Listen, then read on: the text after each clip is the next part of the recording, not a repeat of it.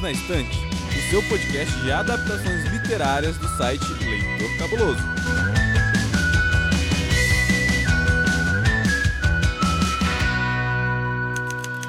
Olá, ouvinte! Seja muito bem-vindo ao seu podcast semanal de literatura e adaptações literárias, o seu favorito, o Perdidos na Estante. Eu sou a Amanda e eu estou aqui hoje com dois convidados bem especiais para falar de uma coisa que a gente ama. Eu sei que vocês não estão acostumados a me ver em gravações de animes, mas hoje é uma exceção. Baço, fala pra gente como é que você está se sentindo hoje gravando sobre este anime tão especial na nossa vida. Como diria o ditado, eu estou tipo igual pinto no lixo, assim. Estou aqui me segurando, tá ligado? tipo, ah, caralho, que foda, velho. é. é, esse é meu momento. Puta que pariu, né? Chegou meu momento de brilhar, finalmente, tá ligado?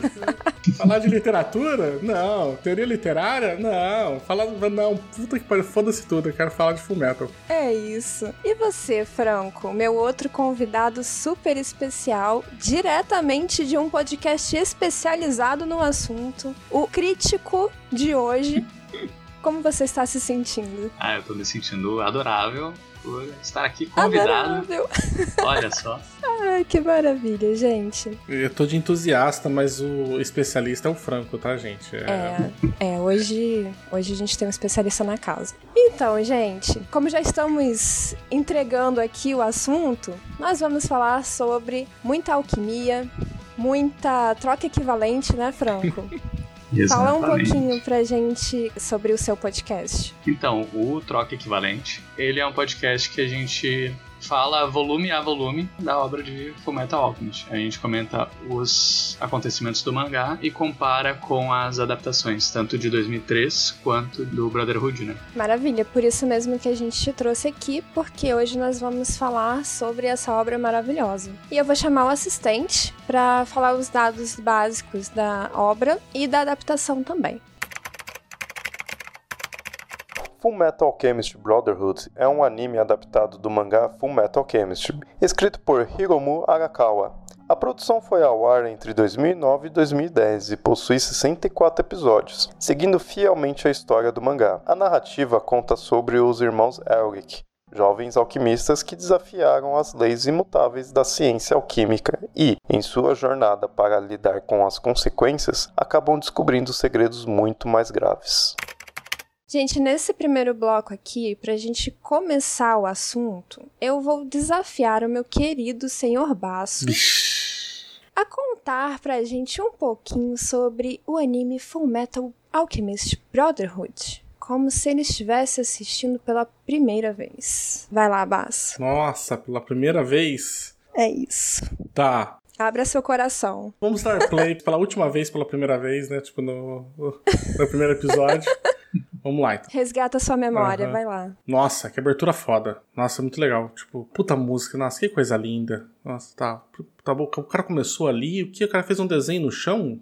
Fez um desenho no chão, fez um círculo, tem umas coisas. Nossa, o cara fez um. Ah, isso é um. Ah, isso é um círculo de transmutação, então, assim, porra, mas o cara conjurou um, uma parede de gelo. Que, que esses dois caras vindo aqui lutar com ele aqui? Ah, porra, claro, com certeza. Essa armadura gigantesca que tá se movimentando deve ser o, o, o alquimista, né? Tipo de ácido, né? Se chama Full Metal Alchemist. Tem um baixinho, loiro do lado dele. Bem, tudo bem. Deve ser o sidekick dele. O que os caras lutam? Por arte marcial, com magia, com tecnologia? Que porra é essa? Tá ligado? O que os caras estão conjurando coisa do nada, do, só com círculo de transmutação? O cara juntou as mãos e, e, e fez o bagulho todo. Falei, caraca, velho. Tipo, nossa, Puta que pariu. Eu falei assim: ah, o cara então tá lutando então contra. Os caras são do exército, o cara tá tentando destruir o exército, o exército que é o, tá em perigo.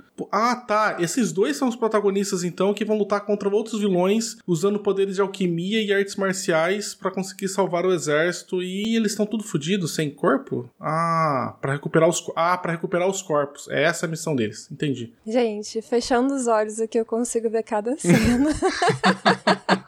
Ai, que maravilha, Basso. É, eu gosto muito desse Ai, primeiro gente. episódio, apesar de ter descoberto depois com o, o, Franco no Troca Equivalente, que era um episódio filler. né? Que não tem no mangá. Mas acho tão legal porque ele tem uhum. tudo que a gente vai ver no anime inteiro ali, né? Tipo, tem tudo tá, meio que sem... É uma boa introdução, é, né? É, uma apresentação maravilhosa o primeiro episódio. É, é aqueles tipo de casos que se você assistiu esse se você gostou, você vai gostar de todo o restante que vai ter lá. É verdade. Eu acho legal que ele faz esse amarradinho justamente pra gente já poder visualizar o que, que vai vir pela frente, né? Hum. É, e ele é bem ousado, né? Ele entrega muita coisa já. Sim. Entrega, mas nesse primeiro momento você não tá ciente de que ele tá entregando. Exatamente, mas tu assiste ele depois que concluiu, Aí é tu que fica, tá. nossa, nossa, ousado. Cara, fui reassistir é... para apresentar pra Domênica, e aí a gente, eu fui olhar, falei, caralho, velho, tipo, eles contaram o plot todo, sabe? Tipo, tá tudo. E aí, cara, eu falei, eu realmente eu fiquei impressionado. Falei, é muito truque do mágico, sabe? Que tá escondendo ali e a gente. Tá tudo ali na sua cara e você não tá vendo, né? Muito bom. É isso, é isso. Realmente. E aí, isso nos traz a principal questão aqui que a gente tá falando, né? Que é essa narrativa ousada, será? O que, que vocês acham? Porque assim, a gente tem tanto o mangá quanto o Brotherhood. Eu vou a gente vai focar aqui mais no Brotherhood porque o anime de 2003, a gente Brotherhood é o que vale a pena, né? Vamos, vamos falar de coisa boa, né?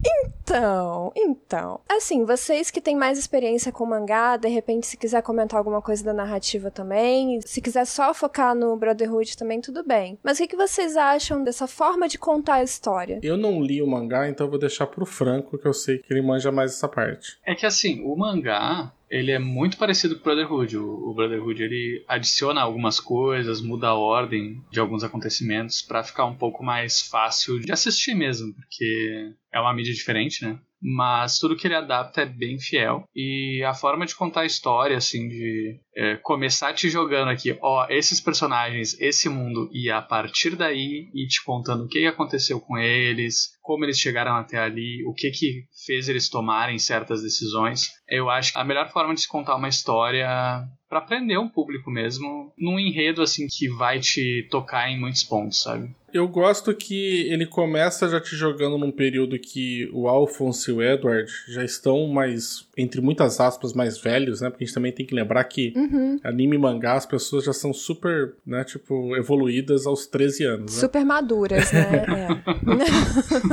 é.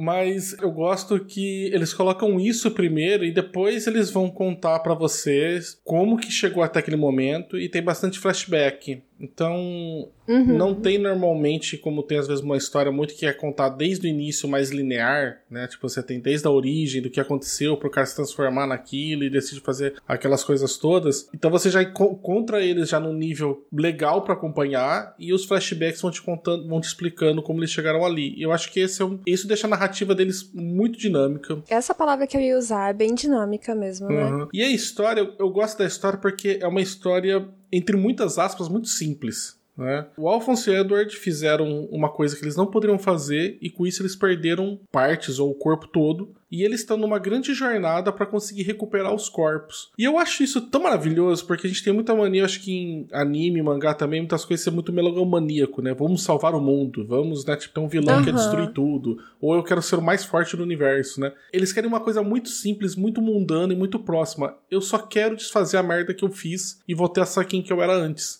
né? Isso. E ao longo da história, tudo que acontece envolve exatamente personagens que é, têm empatia com eles porque eles sentem culpa de algo que eles fizeram e eles têm essa empatia porque também fizeram algo que sentem alguma culpa. Uhum. E eu acho bem interessante que em vários momentos, assim, o Basso estava falando dessa coisa megalomaníaca de várias narrativas do herói, eu vou salvar todo mundo, eu vou salvar a cidade, o mundo, que seja, que na verdade essa nunca foi a intenção deles, né? Eles são presos numa trama, vai virando uma bola de neve a coisa e eles não conseguem sair daquilo. E eu acho muito bonito que em muitos momentos eles simplesmente admitem a fraqueza deles, a, o desconhecimento deles, todo esse drama que envolve inclusive a questão da idade também, né? Que eles são muito novinhos. Uhum. Eles não têm tanta experiência assim, né? Eles são muito ingênuos, na verdade. O que o Franco falou de empatia, né? Eu acho que também vem muito disso, né? Muito do que eles, pessoas que eles lidam, assim, 99% são já adultos. E o pessoal fica muito uhum. também assim com eles, assim, cara, eles são só crianças, eles estão tendo que passar por tudo isso. Né? Então acho que Sim. a empatia também, acho que, que o Franco falou, também vem desse fato que eles são muito jovens, né? No mundo de adultos. Uma coisa que a gente não comentou, que eu acho muito legal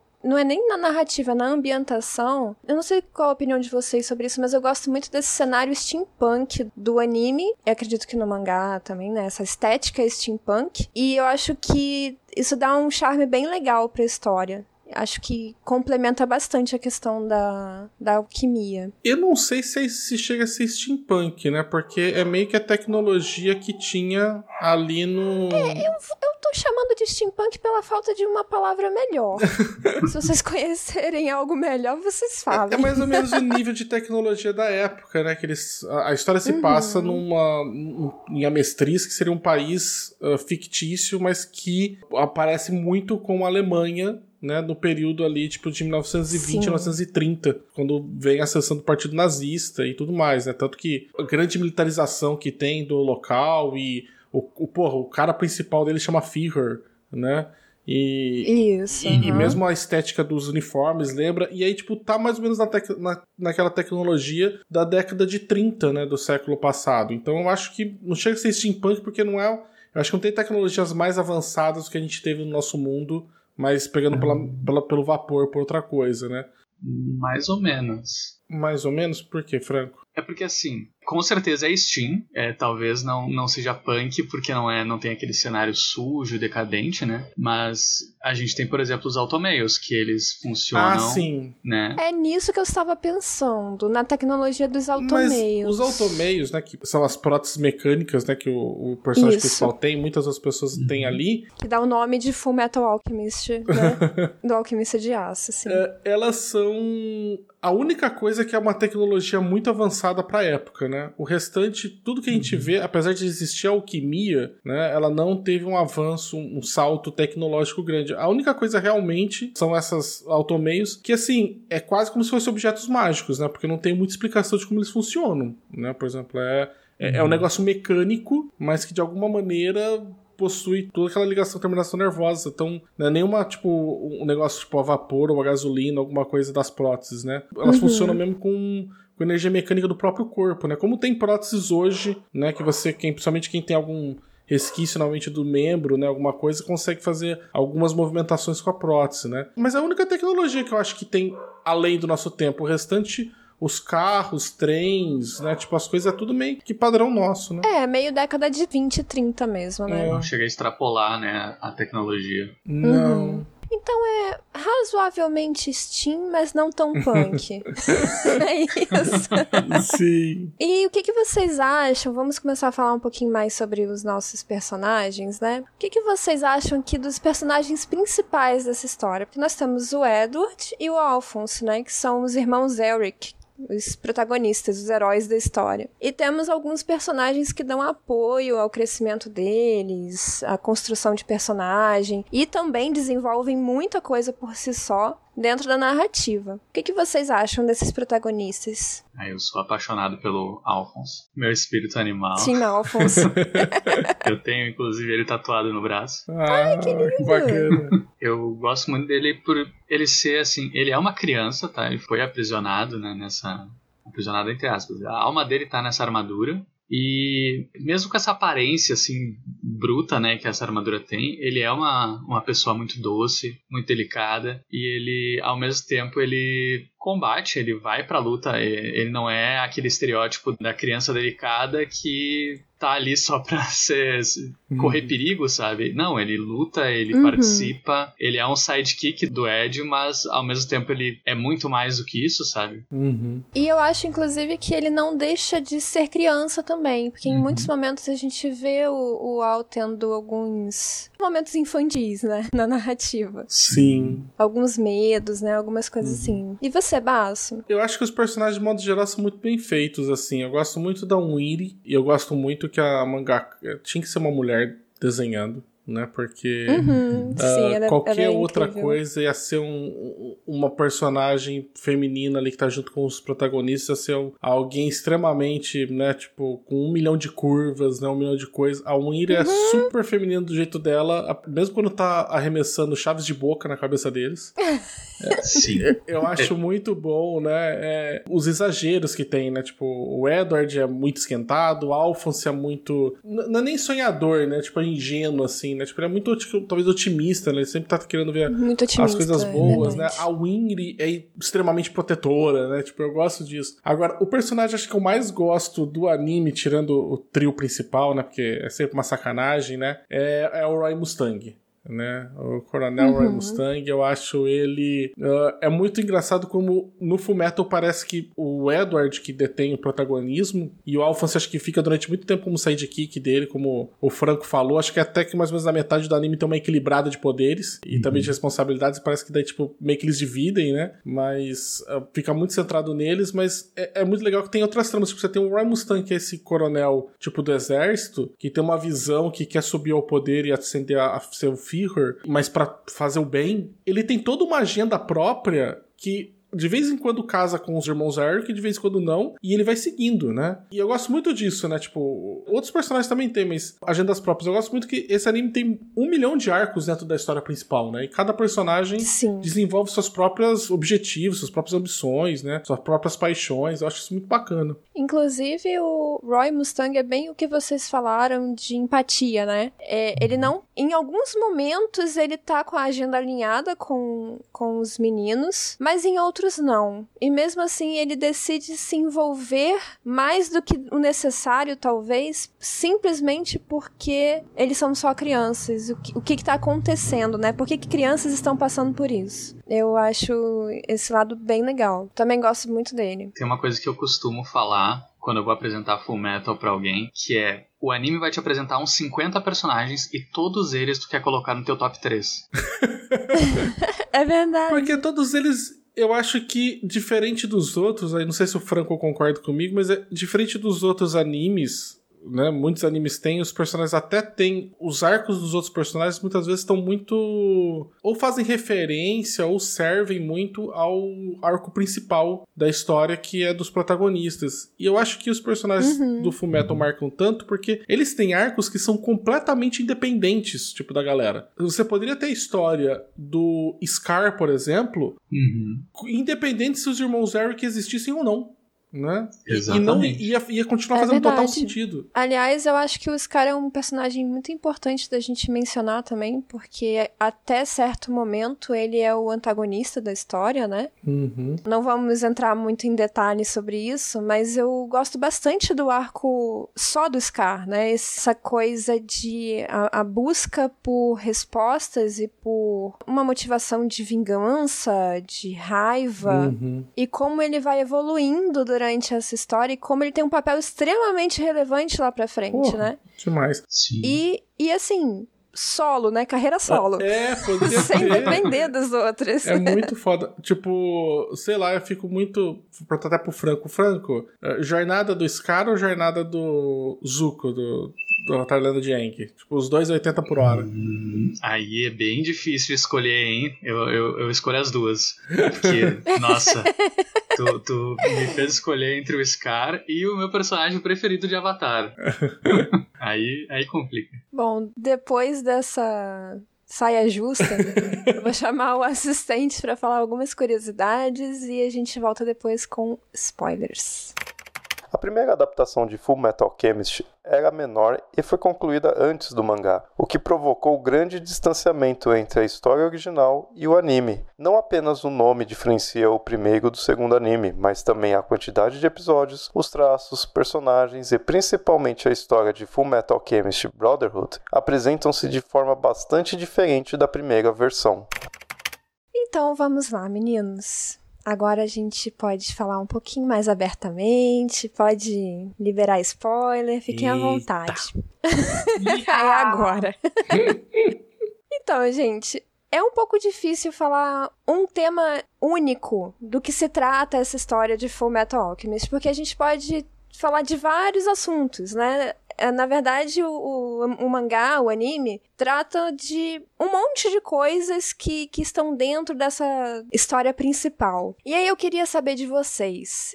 Dentre tantos elementos, o que que para vocês chama atenção nessa essência da história? Eu acho que, de modo geral, a linha mestra da história, eu acho que a gente pode colocar que é a, os irmãos Eric tentando recuperar os seus corpos. E eu gosto que você possa resumir o anime inteiro, o mangá inteiro, essa história toda nessa linha só. Uhum. Agora, pensando em tema, Sim. umas coisas que já, o Franco falou hoje, que a gente já tinha conversado já o, o Franco antes, eu acho que um tema muito recorrente é, é própria ideia tipo de troca equivalente, no sentido de que para você ter alguma coisa, você tem que dar outra de igual valor, né? Pra você, porque as coisas não vêm do nada. E eu acho que, uhum. de forma geral, o Franco falou uma coisa durante a gravação, agora que eu dei um estalo, que todos os personagens ali, eles estão lidando com consequências dos seus atos. Sim. Eu não sei se daria pra generalizar que todos eles carregam uma culpa, né? Uhum. Mas eu diria que, sei lá, 80% deles estão motivados por culpa, sabe? Eu fiz alguma coisa no passado, essa coisa que eu fiz no passado me trouxe no momento que eu tô hoje, e o que eu tô fazendo hoje é tentar, tipo, sei lá, aliviar essa culpa, ou mudar, ou consertar ela, ou lidar com ela. Você tem, tipo, uma ala inteira do exército que a gente gosta, que é o, o General Hughes, né? O, o Mustang. Uhum. A gente a... nem falou dele, né? É, não tem como, né? não tem como. A Hawkeye e tudo, eles todos falando o quê? Porra, é a culpa que eu tenho da guerra de Shibal. Né? Eu tenho que fazer Sim. melhor por conta disso. A mestra cuida deles por causa da culpa do que fez, tipo, no passado, de também fez uma, uma alquimia proibida e, e, e acabou não podendo mais ter filhos. Enfrentando né? consequências. É, lidando com consequências, né? Se for pensar bem, o próprio pai deles, né, o Hohenheim, de modo geral, tipo, ele tá lidando também. Ele ajudou um cara a fazer uma merda gigantesca lá atrás e que hoje ele tá tentando uhum. consertar ela. E gerou uma merda maior ainda, né? Diga-se de passagem. Acho que tem um tema ali muito forte, né? Tipo, de ações e consequências, de lidar com as consequências dos seus atos, de lidar com a culpa. Legal, bem filosófico, gostei, Bas. Que eu acho que isso, não sei se o que, que o Franco acha. O tema principal de Full Metal é a troca equivalente mesmo. Até em uhum. tudo que a gente for citar de Full Metal, em algum momento a gente encaixa a troca equivalente. Se a gente for falar de homúnculos e todo o simbolismo que eles carregam, até uhum. nas mortes deles tem alguma coisa dessa troca equivalente do que, que muito, eles fizeram e como isso resultou e todo o simbolismo que carrega, a questão aquela filosófica do um é tudo e tudo é um também é baseada nessa troca equivalente. Tudo tem a ver com essa troca equivalente desde o começo, desde o momento zero, né, até o final, em que a gente sabe, né, o Ed, né, para recuperar os corpos, ele dá aquele estalo, ok, para eu recuperar os estalos, eu tenho que dar de volta todo o meu conhecimento e toda a minha alquimia. É isso, sabe? É, uhum. Até nesse ponto foi uma a troca equivalente. Toda a jornada ele tem que entregar pra chegar no que ele queria, sabe? Fala muito de sacrifícios também, né? Uhum. Se você parar pra pensar dessa forma. Inclusive, você citou os homúnculos e o próprio nome, os próprios nomes dos homúnculos também falam muito sobre Porra, que coisa genial, a questão né? da culpa, uhum. né? Da culpa que o Baço falou e também da troca equivalente que o Franco falou, porque eles carregam os nomes dos pecados capitais, né? Sim. Uhum. E engraçado que eles carregam os nomes dos pecados capitais em um mundo onde basicamente a religião é algo inferior e uhum. prevalece a ciência da transmutação, né, da alquimia. É. O que é meio maluquice, né? Porque os pecados capitais eles não são tipo da Bíblia, né, tipo da coisa, né? Eles foram uhum criados acho que depois, assim, né? Então, é, eu acho que ali eles. Até tem um discurso maravilhoso do Heinlein, né? Que fala pro, pro carinha do frasco, né? O palminho do frasco, que na sua insanidade de tentar buscar, tipo, a perfeição, você tirou tudo aquilo que você achava que não presta e você tirou tudo aquilo que te deixava humano, que era o que você estava tentando ser. Exatamente. Né? E é aí Porra. que tá o, o grande encerramento ali de, de Full Metal Alchemist. É que isso não aconteceu, por exemplo, com o Ed, porque ele aprendeu coisas com a jornada dele. O homúnculo do frasco ele tirou tudo que tornaria ele humano, que daria a ele conhecimento e experiência, né? Ele foi tirando e por isso ele não aprendeu nada. Gente, que conversa maravilhosa. Eu ficaria até amanhã falando sobre isso.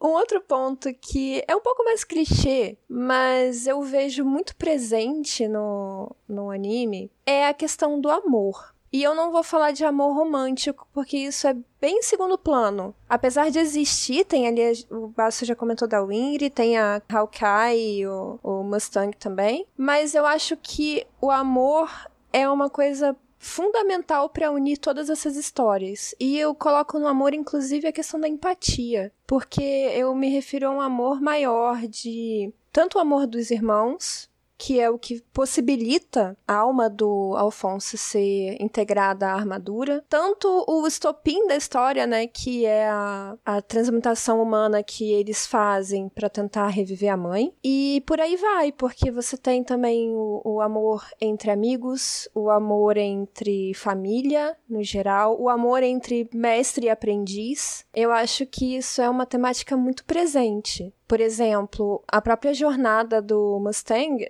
se baseia muito na perda que ele sente com o Hughes, né? O amor que eles tinham um pelo outro. E ele precisa como posso falar? A princípio parece uma vingança apenas, né? Mas ele precisa lidar com essa, esse sentimento de perda. O que, que vocês acham? Vocês acham que eu tô viajando muito? Duas coisinhas. Primeiro é que eu acho que nunca ninguém se arrependeu tanto de ter matado um personagem, né? Tipo, sabe? Tipo, sei lá, o Hughes do lado do cachorrinho do John Wick, né? Tipo, sabe? Você fez duas coisas erradas naquela noite, né? Uma você matou é. o, o Hughes, a segunda é você me deixou vivo, né? Porque vou fazer você se arrepender. É. Caralho, velho. Assim, poucas vezes eu vi uma jornada de, tipo, busca e destruição igual é, Chamas da Vingança, Denzel Washington, né? É o John Wick, é, né? Literalmente chamas também. É. Agora, eu, eu concordo muito que eu acho que tem muito, tem muito de amor no anime e eu gosto também porque, de uma maneira geral, o anime, apesar de lidar com esses temas que a gente estava conversando aqui mais filosóficos, mais pesados, ele, de modo geral, tem uma mensagem muito positiva. Eu acho que não chega a ser uma coisa meio piegas de o amor vence no final, mas ele tem uma mensagem positiva, tipo, de que sim, com trabalho duro, com dedicação, com empatia, com você, tipo, se ajudar os próximos, trabalho de equipe e tudo mais, ele você consegue sair de qualquer enrascada, né? E, e, eu acho que é muito isso, né? Porque esse lance também você falou de sacrifício que tinha de amor, é meio que o ato final, né? O, o uhum. Eu acho uma das cenas mais fodas do mundo e uma das melhores sacadas, né? Tipo, do final, quando o Ed tá preso e o Alphonse fala, tá, eu sei que eu tenho que fazer. E, e ele se sacrifica para devolver o braço do irmão, porque ele falou assim, se ele tiver o braço de volta, ele vence, ele vai viver. E, é. e, em seguida você tem o sacrifício do Ed de falar, eu vou sacrificar tudo que eu fiz, né? Tipo, todos esses anos para ter o, Al de volta. Então, quer dizer, é aquele sacrifício, tipo, de amor que ele não tá esperando a gratidão do outro ou a cobrar o outro nem nada, né? Eu faço porque eu, eu quero, porque eu te amo, né? Porque eu porque preciso. é o certo a fazer, né? É, eu, eu concordo bastante com essa visão sua, Amanda. Inclusive, nesse ato final que você está comentando, até o sacrifício do Hohenheim também, né? Sim. Eu diria que dentro desse tema do amor, né? E não amor romântico, a Arakawa ela tem como um tema que ela trata sempre, não digo sempre, mas nas principais obras dela, que são Fullmetal Alchemist e Silver Spoon, é o conceito de família e não necessariamente família parente, mas Putz. é o conceito de uhum. família com Sim. pessoas que têm uma relação familiar sabe? E em Full Metal a gente tem bastante disso. A gente vê pessoas, é, núcleos familiares se desenvolvendo sem necessariamente ser de parentes, como é o caso do Roy e toda a equipe dele, né? Nossa. Sim, e inclusive com o Hughes também, né? E, e até mesmo o Edward com a família da Winry, porque eles, eles os dois irmãos Elric acabam sendo criados é, até a adolescência, né, pela avó da Winry. É, não, é assim, é pra esfregar na cara da família tradicional brasileira, né? Tipo, tá aqui, ó, né? É, eu, eu, eu, É eu, isso. eu não tinha me tocado disso que o Franco falou agora, tipo, dessas formações de famílias, tipo, entre muitas aspas, não convencionais, né? Tipo, não são laços de sangue, né? São por, por convivência, né? Por, por criação, por afinidade, né? É, é um negócio bem maluco, né? De como faz, assim, os, os núcleos eles vão se formando e, e muito nessa, nessa noção de cuidado também, né? É, tem vários pontos Sim. de acolhimento durante a obra. Por exemplo, a família do, do Hughes acolhendo a Winry quando ela tá sozinha na cidade, Uhum. né? Que ela ia procurar um hotel e o, e o Hughes, não, não, vem pra minha casa aqui. E nesse momento o Ed e o Al estavam fazendo outra coisa. Enfim, Em Rocket Bell, né? Também tem aqueles núcleos ali que ela vai aprender que tem aquela menina que meio que o cara adota e adota meio que depois a um e uma das pessoas. Vai formando um núcleo familiar que não tem nada a ver com laço de sangue, né? Ah, a relação deles com a Izumi também, a professora deles, né? Também. Puta que É, pariu. total É. familiar. Outra coisa, né, que a gente Sim. tem que falar, né? Tipo, Izumi e Mestra Genkai, as duas a 80 km por hora, né? Tipo. Caralho. O baço tá terrível Nossa, hoje. cara. A Izumi, pra mim, é. Mulherão. Mulherão da porra, é Puta isso. que me pariu, cara. Vai se fuder, tá ligado? Tipo, é. A Sim. mulher, tipo, tem 15 metros de altura, tá ligado? Não é possível. É... Eu acho ela fantástica. Mas ela é só uma dona de casa. Puta que. É, o- é o melhor, né, cara? Eu adoro esse. Cara, eu adoro esse. O meu amigo que lê também muito mangá, ele fala essas japonesice, né? Ele fala, essa japonesice, tipo, tá mulher de sandália, tá ligado? Tipo, e avental. Uhum. E de repente ela vai, tipo, sei lá, conjura um dragão, tá ligado? Sabe? Tipo, é. Ai, maravilhoso. Maravilhoso. Gente, e o- vocês têm, assim, o Baço já tá colocando todo mundo na berlinda, né, de, de perguntar o que que prefere. Então, o que que vocês preferem? Qual o episódio favorito de vocês? É difícil, eu sei, me perdoem pela pergunta, mas tem que ser feito. Vai lá, Franco. É bem difícil, mas eu gosto muito do episódio do treinamento do Ed Dual na ilha. Ai, esse episódio é lindo. Perfeito. Ele tem tudo. Ele tem tudo que, que a gente quer ali. Ele tem ensinamentos filosóficos, né? Com o um é tudo e tudo é um. Ele tem um pouco de da relação dos irmãos ali. Tem acolhimento da Izumi. Tem tudo. Tudo que a gente quer. Só não tem porrada. E ali você entende muito da proposta da história. Sim. Ali as coisas começam a fazer muito sentido. Uhum. Eu também amo esse episódio. E você, Ah, eu Baço? vou dar uma roubada, não vou conseguir falar um só, não. É, mas. Ah, meu Deus. Eu acho, assim, não tem acho que como não falar do episódio 2, que é o, a transmutação que eles fazem. Contando a história que eles contam da transmutação humana. Do, do grande pecado que eles cometeram que deixaram eles desse jeito. Sim. Cara, eu acho de uma, assim, de uma coragem de você no segundo episódio você vai colocar uma cena daquela, que é uma cena tipo gore, entendeu? Uma cena Impactante. extremamente pesada. Você tem um garoto, tipo, de 9 anos, 10 anos, acho que o, o Ed tem. Tipo, gritando com uma perna, tipo, ensanguentada, esvaindo em sangue. Pelo amor de Deus, me, tipo, me devolve. Ele é meu único irmão, ele é a única coisa que eu tenho, sabe? A cara, a, a força que tem aquela cena e você descobrir e falar assim: olha, eu vou jogar essa porra no segundo episódio, sabe? Tu quer se surpreender mais ainda, Basso? Essa é a primeira cena do mangá. Puta, cara. Eu só li dois volumes do mangá, mas eu lembro dessa cena no mangá. A, como é que é o nome da mangaka? Arakawa. Você tem que ter muito controle, assim, né? Você tem muito que saber o que você tá fazendo pra você criar essa ser a primeira cena sua, Tem. né, cara? Porque é, a, a, a possibilidade de dar merda, tipo, ela, tipo, é, é o, sabe, é, tá na nona potência, assim, e...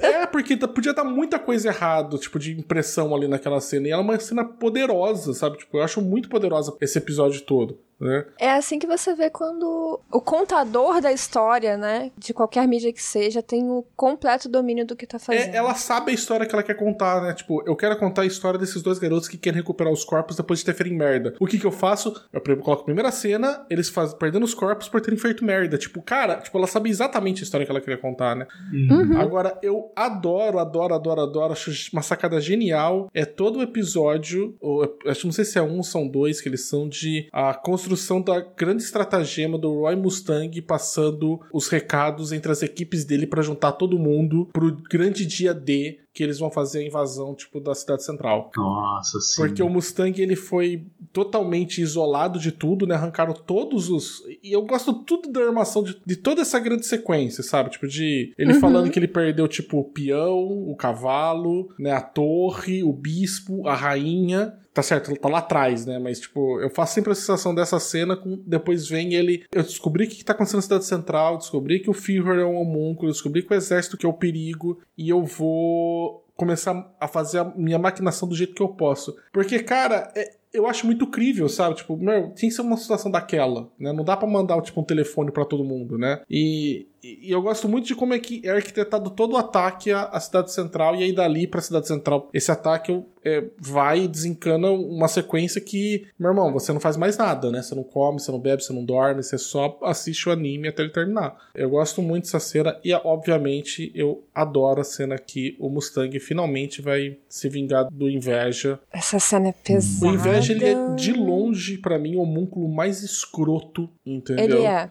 O mais ele é, desprezível. ele é mesmo. O olha, tem o orgulho também, né? Cara, eu acho ele pior. Assim, eu sei que o orgulho é mais mal do que ele. É que o orgulho é meio psicopata, né? É um negócio meio, sei lá, É, meio ele- trash também. É, mas, mas- o inveja, cara, ele joga baixo. Cara, ele é... é, então, Ah, é, um- é, então, inveja, inveja ele é tipo, nossa, cara, ele é repugnante, assim. E eu achei tão foda essa sequência toda no Mustang quando vai caçar ele, que assim, eu odeio com todas as minhas forças, assim, tipo, é o personagem que eu mais odeio, tipo, em todo Fullmetal Alchemist, Brotherhood inteirinho, todos os como o Franco falou, 50 personagens que apresenta. Tipo, o Inveja pra mim é o pior de todos eles, sabe? Tipo, eu chapiscaria o muro da China pra esfregar a cara dele na ida e na volta.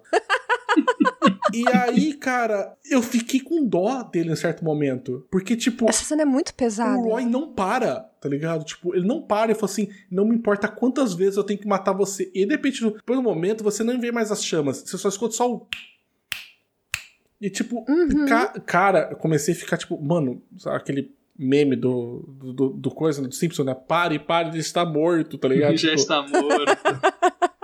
Eu, cara, É, aquela essa- cena pra essa mim é- cena é, muito poderosa. É uma explosão. É, ela, é, ela é muito poderosa e ela é muito pesada também. A sequência, né, da morte do Envy é, é muito pesada. Uhum. Não, ele tentando jogar com a Hawkeye, né? E, Uhum. e a Hawkeye, Sim. tipo, falando do cumprimento secreto, e aí de repente ele vai cumprimentar, a Hawkeye mete seis balaços, tá ligado? Tipo, nele fala assim, seu idiota. Tipo, o Ryan nunca fala desse jeito, tá ligado? Tipo, sabe? É, é, é muito foda. Ele chega a tentar se transformar no, no Hughes na frente do Roy, sabe?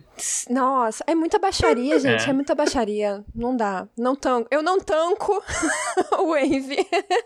Nossa, eu gosto demais da cena porque, assim, são todos os golpes baixos que normalmente numa narrativa a gente veria o protagonista fraquejar, sabe? Se transformou em alguém que ama, se transformou em alguém que já morreu, né? Tipo, transformou. Então, normalmente, numas, em outros. A gente já viu já se, pessoas que têm esses poderes doppelganger, né? Tipo, tudo mais, que em várias outras narrativas o herói nesse momento ele para, né? Tipo, Porque, é, é, sabe, é instintivo, você trava, né? E aí eu gostei porque o Inveja utilizou de todos os truques que ele conhecia. Tá ligado? Só que assim, tipo, o Roy, ele estava tipo numa missão, tipo, eu tenho só uma missão. Tipo, eu vou causar dor em você, sabe? Tipo, eu não vou nem te matar, eu quero te causar dor. E não existia nada que ele fizesse que desse certo. Todos os estratagemas, todos os golpes baixos deles, nenhum deles. Então, tipo, o cara foi muito catártico, sabe? Foi muito, tipo, porque você lembra do Hughes, quando ia matar, tipo, o cara se transformou na mulher do Hughes, ele não conseguiu, né? O Mustang, ele se transforma no Hughes, ele olha, tipo, de novo, você fala, puta, é isso, Mustang. Tipo, não fraqueja, tipo, é, é pra não parar mais, né? Nossa. Ele tava totalmente sangue nos olhos. Mas ele tava muito focado, né? Porque, tipo,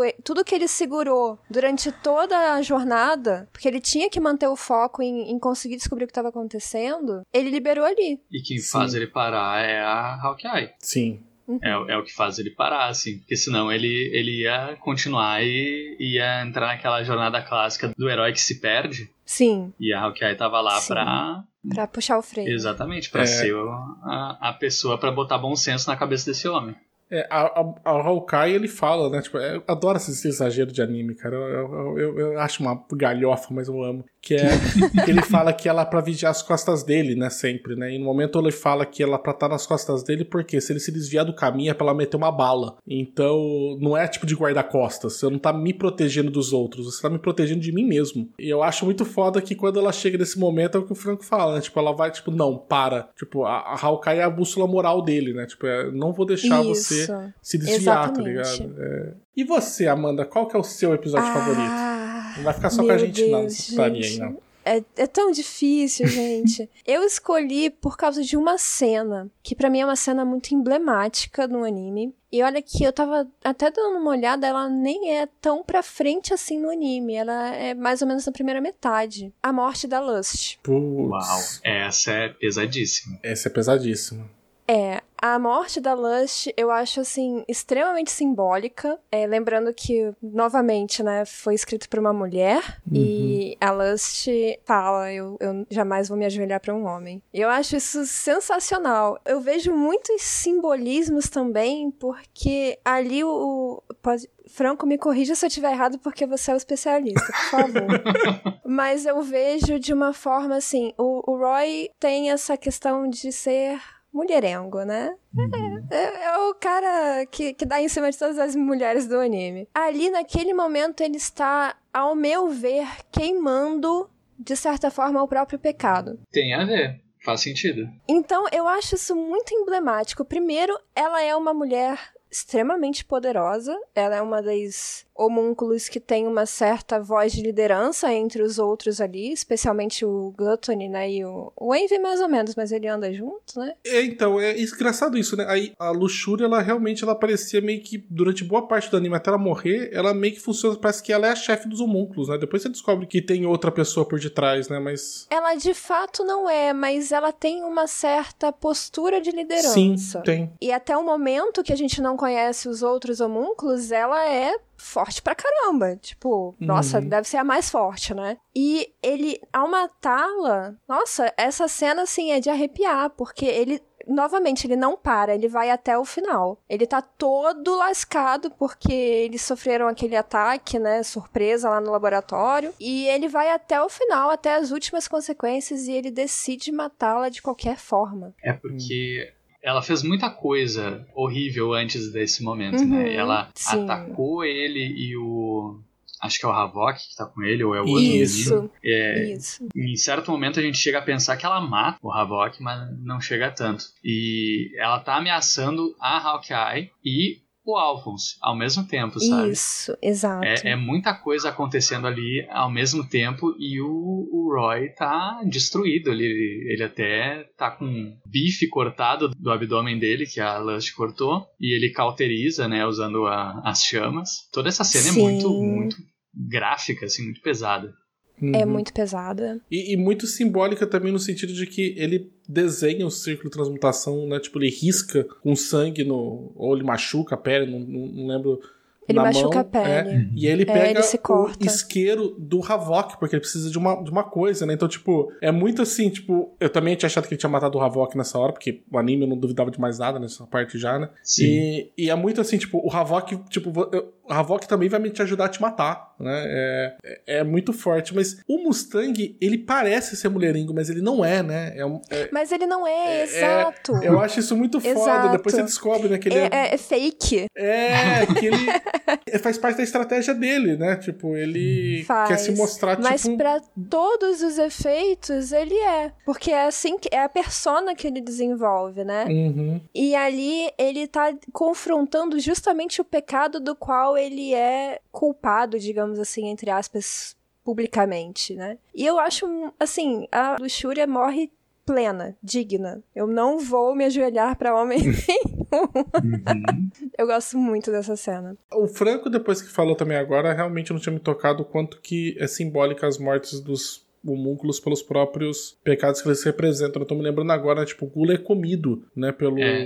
pelo, orgulho, Pelo orgulho. né, tipo... Uhum. Né, o, o Ira, ele... Tá, o Ira é- é meio que, né, autoexplicativo que ele se consome na própria ira na luta contra o Scar, né? Tem a ver, inclusive, contra quem eles morrem. Sim. É, então, nesse sentido, agora que você falou de estar enfrentando o seu próprio pecado, é, é mais ou menos que isso, né? Porque o, o Scar é a ira pura, né? Tipo, é, é o espírito da vingança, né? Exato, exato. Ele, ele é, É. o avatar da vingança. Ele Gente. tá ali, assim, focado também. É, O Inveja, por exemplo, ele comete suicídio, literalmente. Ele arranca a própria pedra filosofal porque o, o Edward percebe que o Inveja tem inveja dos humanos. E daí o Inveja percebe porque o Ed percebeu, sabe? O inveja, ele se mata porque ele entra num paradoxo existencial. Exato, ele fica. Não Né? é possível. Tipo, eu, eu tenho inveja da coisa que eu odeio. É. Tipo, eu sou superior, mas eu queria ser igual a eles, e agora, né? E até nos poderes os homúnculos são simbólicos. São. Nos poderzinhos São deles. sim. Tudo é muito bem pensado. Uhum. Ela estudou um pouco, né? A Arakawa estudou o que, que ela tava fazendo. Com certeza. Ela sabia demais o que ela tava fazendo ali naquela história.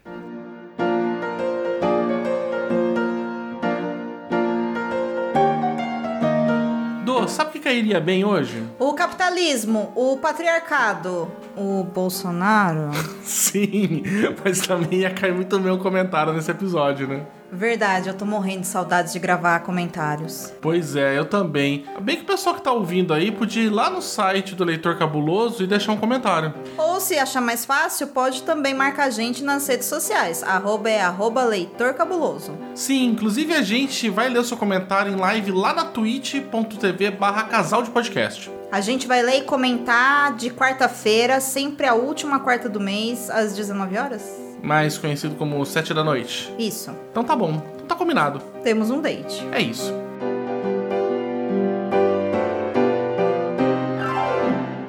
Bom, gente, para fechar o episódio, porque senão a gente vai ficar aqui para sempre. Eu queria ficar aqui para sempre com vocês, inclusive. Vamos lá. Veredito final. Por que vale a pena assistir a Fullmetal Alchemist Brotherhood? Ou ler o mangá também, Franco, se você preferir defender. Vamos lá, em 30 segundos. Vai, Baço. Meu, se depois de tudo que a gente falou aqui você não tá afim de assistir, realmente não assista. Porque, tipo, todos os motivos que a gente podia, a gente já deu aqui nesses 50 minutos de episódio. E só pela empolgação dos três em querer falar, acho que dá pra perceber o quanto que esse anime é cativante. Então, meu, não tem muita escolha. Vai lá, dá o play e seja feliz. É isso. E você, Franco? 30 segundos, vai, se vira. Primeiramente, é uma obra feita por uma mulher em um gênero que normalmente não é feito por mulheres e não tem espaço para mulheres. Segundamente, tem vários temas sensíveis e que ela foi atrás de uma leitura sensível de pessoas que passam pelas coisas, passaram por coisas parecidas com o que ela está tratando, como veterano de guerra, pessoas amputadas, né, para não cometer a gafe da, do capacitismo, por exemplo. Uhum. Enfim, é, é uma pessoa que foi atrás do que estava escrevendo e, e, criou uma obra maravilhosa que já tem aí 20 anos e as pessoas ainda falam nela. Gente, já tem isso tudo? Quase Parece isso. que eu assisti ontem, gente. Bom, é, eles não podiam ter falado melhor.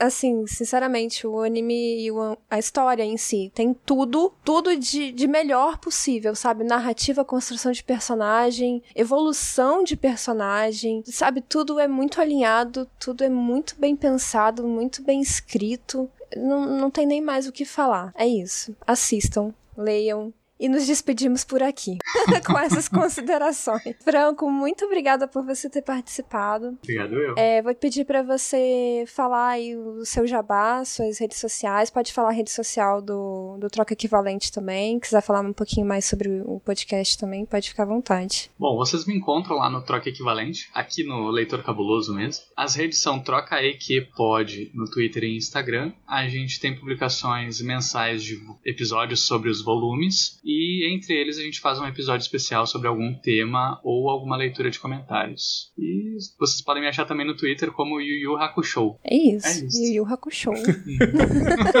Maravilhoso nickname. Não, tem os nicknames que é. Não é? É o dele, Genial, o cara. do Sidney, que é Daddy Devil, é, é também outro que é sensacional. assim. Genial, cara, genial. Basso, você também, muito obrigada por ter participado, mas você é de casa, né? Fala Ah. aí suas, suas redes sociais, como é que o povo te acha? Eu adoro, eu acho legal que acho que é o terceiro episódio falando sobre Fumeto que eu gravo já com o Franco, né? Tipo, tá, né? tá uma parceria aí sólida, né? Tipo, firme, forte. E falar pra vocês, então, eu tô só no Twitter, gente, arroba Senhor Baço. Tô habitando lá em nenhuma outra rede social. E também, obviamente, né? Tipo, siga as redes do Leitor Cabuloso, arroba Leitor Cabuloso em todos os lugares. E eu sou a Amanda e vocês me encontram no Instagram. Eu sou arroba Manda underline Barreiro. E tô sempre por aqui também no Perdidos na Estante. Então, pessoal, chegamos ao fim do episódio. Muito obrigada por ter ouvido até aqui. Tchau, tchau e até a próxima. Contribua para novos episódios do Perdidos na Estante em catarse.me barra leitor cabuloso ou no PicPay. Se você é das redes sociais, nos encontre em twitter.com barra perdidosestante e instagram.com barra perdidosnaestantepod. Você acaba de ouvir o podcast Perdidos na Estante. Apresentação: Amanda Barreiro, Rodrigo Basso e Franco, do Troca Equivalente. Pauta: Amanda Barreiro. Assistente: Leonardo Tremesquim. Edição: Ace Barros.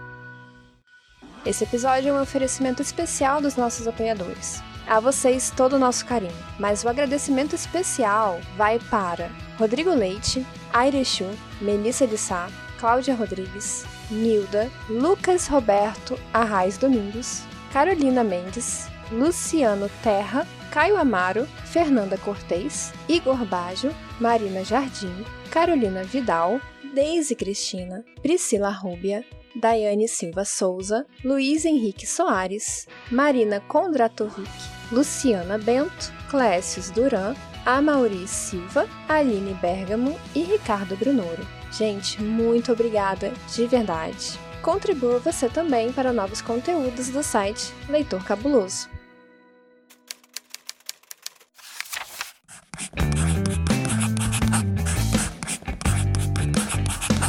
Esse podcast faz parte do site Leitor Cabuloso. Conheça nossos conteúdos em www.leitorcabuloso.com.br.